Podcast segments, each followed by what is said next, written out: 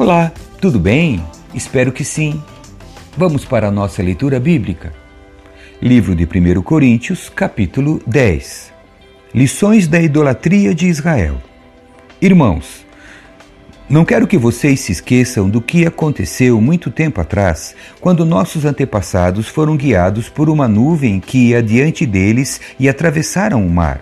Na nuvem e no mar, todos foram batizados como seguidores de Moisés. Todos comeram do mesmo alimento espiritual, e todos beberam da mesma água espiritual, pois beberam da rocha espiritual que os acompanhava, e essa rocha era Cristo. No entanto, Deus não se agradou da maioria deles e seus corpos ficaram espalhados pelo deserto.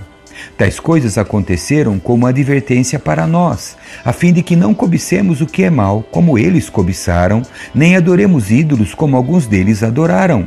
Segundo as Escrituras, todos comeram e beberam e se entregaram à farra.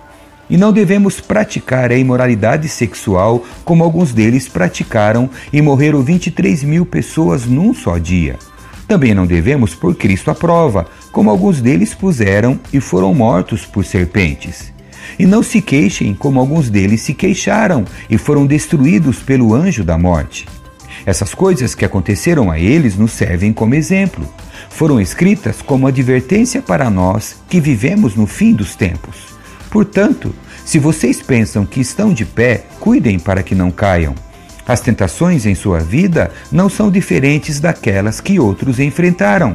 Deus é fiel e Ele não permitirá tentações maiores do que vocês podem suportar.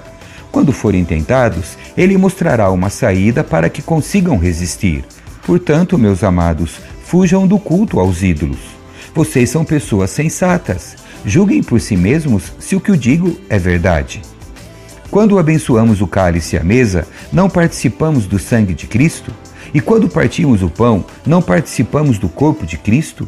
E embora sejamos muitos, todos comemos do mesmo pão, mostrando que somos um só corpo. Pensem no povo de Israel.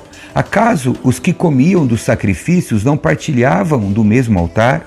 Então, o que estou tentando dizer que a comida oferecida a ídolos tem alguma importância ou que os ídolos são deuses de verdade? De maneira nenhuma. Estou dizendo que esses sacrifícios são oferecidos a demônios e não a Deus. E não quero que vocês tenham parte com demônios. Vocês não podem beber do cálice do Senhor e também do cálice de demônios. Não podem participar da mesa do Senhor e também da mesa dos demônios. Acaso nos atreveremos a despertar o ciúme do Senhor somos mais fortes que ele. Tudo é permitido, mas nem tudo convém. Tudo é permitido, mas nem tudo traz benefícios. Não se preocupem com seu próprio bem, mas com o bem dos outros.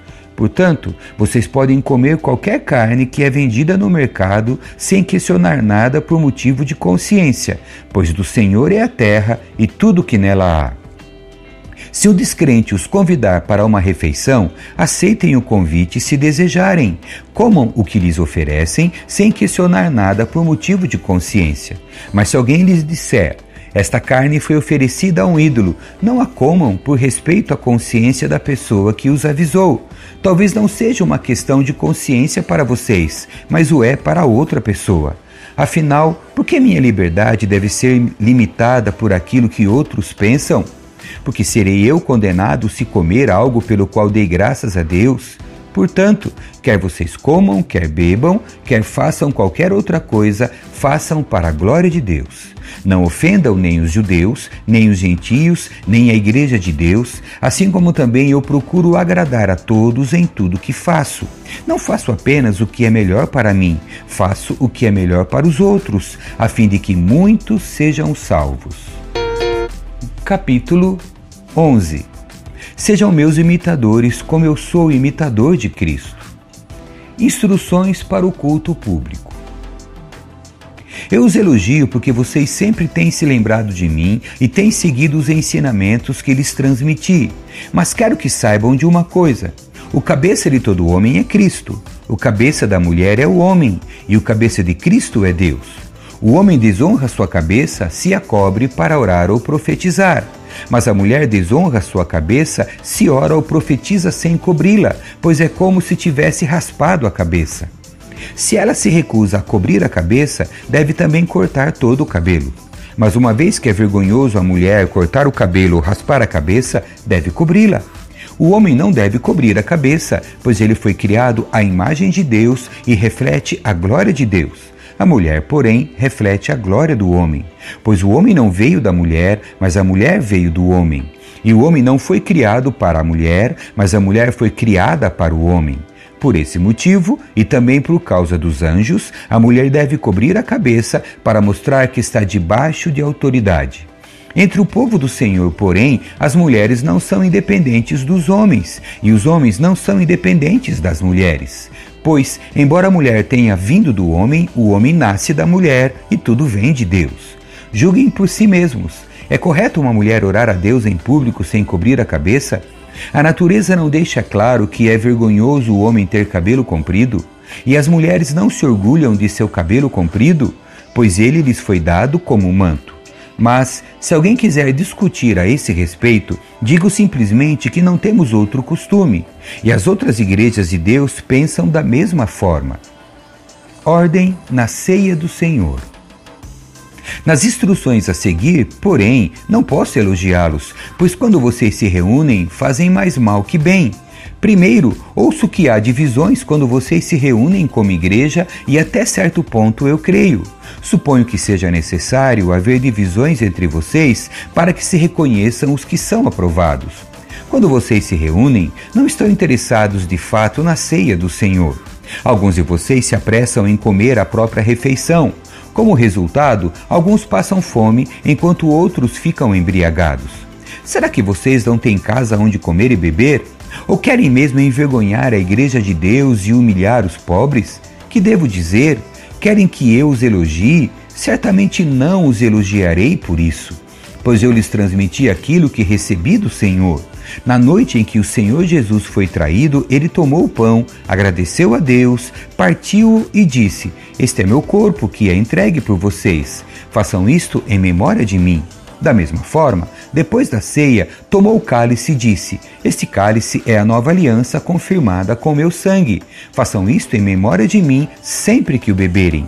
Porque cada vez que vocês comem desse pão e bebem desse cálice, anunciam a morte do Senhor até que ele venha.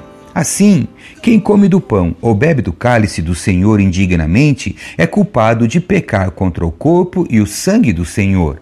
Portanto, examinem-se antes de comer do pão e beber do cálice, pois se comem do pão ou bebem do cálice sem honrar o corpo de Cristo, comem e bebem julgamento contra si mesmos. Por isso, muitos de vocês estão fracos e doentes e alguns até adormeceram.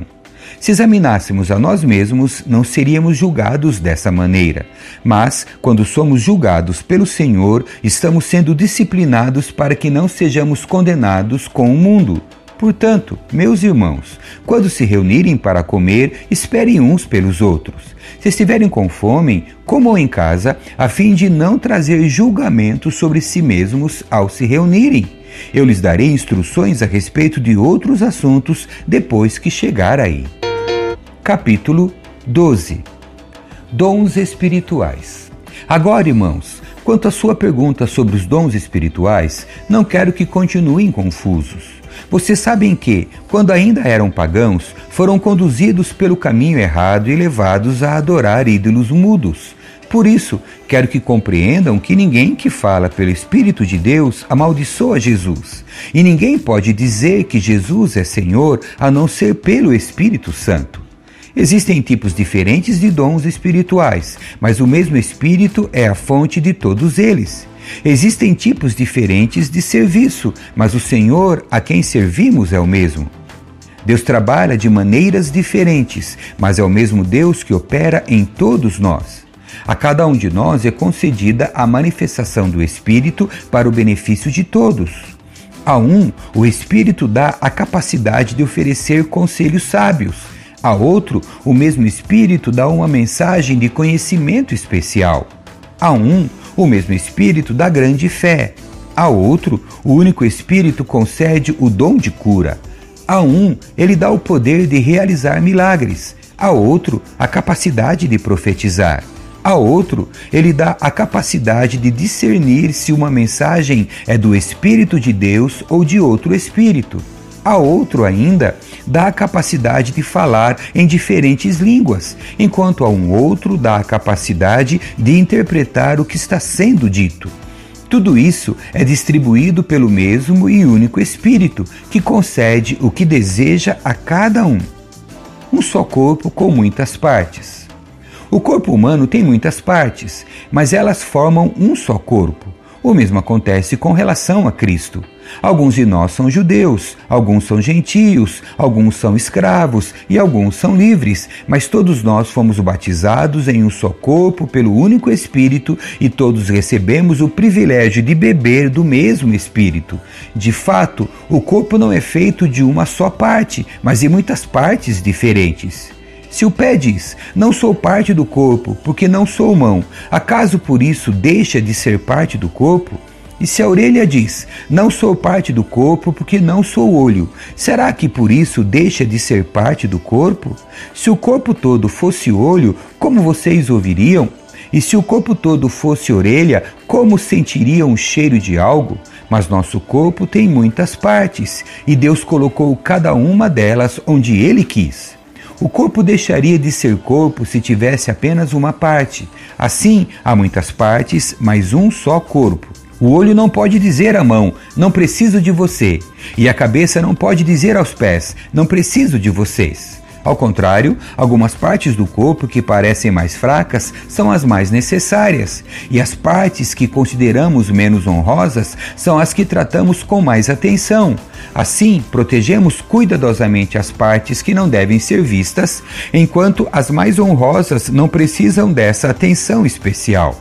Deus estruturou o corpo de maneira a conceder mais honra e cuidado às partes que recebem menos atenção. Isso faz que haja harmonia entre os membros, de modo que todos cuidem uns dos outros. Se uma parte sofre, todas as outras sofrem com ela. E se uma parte é honrada, todas as outras com ela se alegram.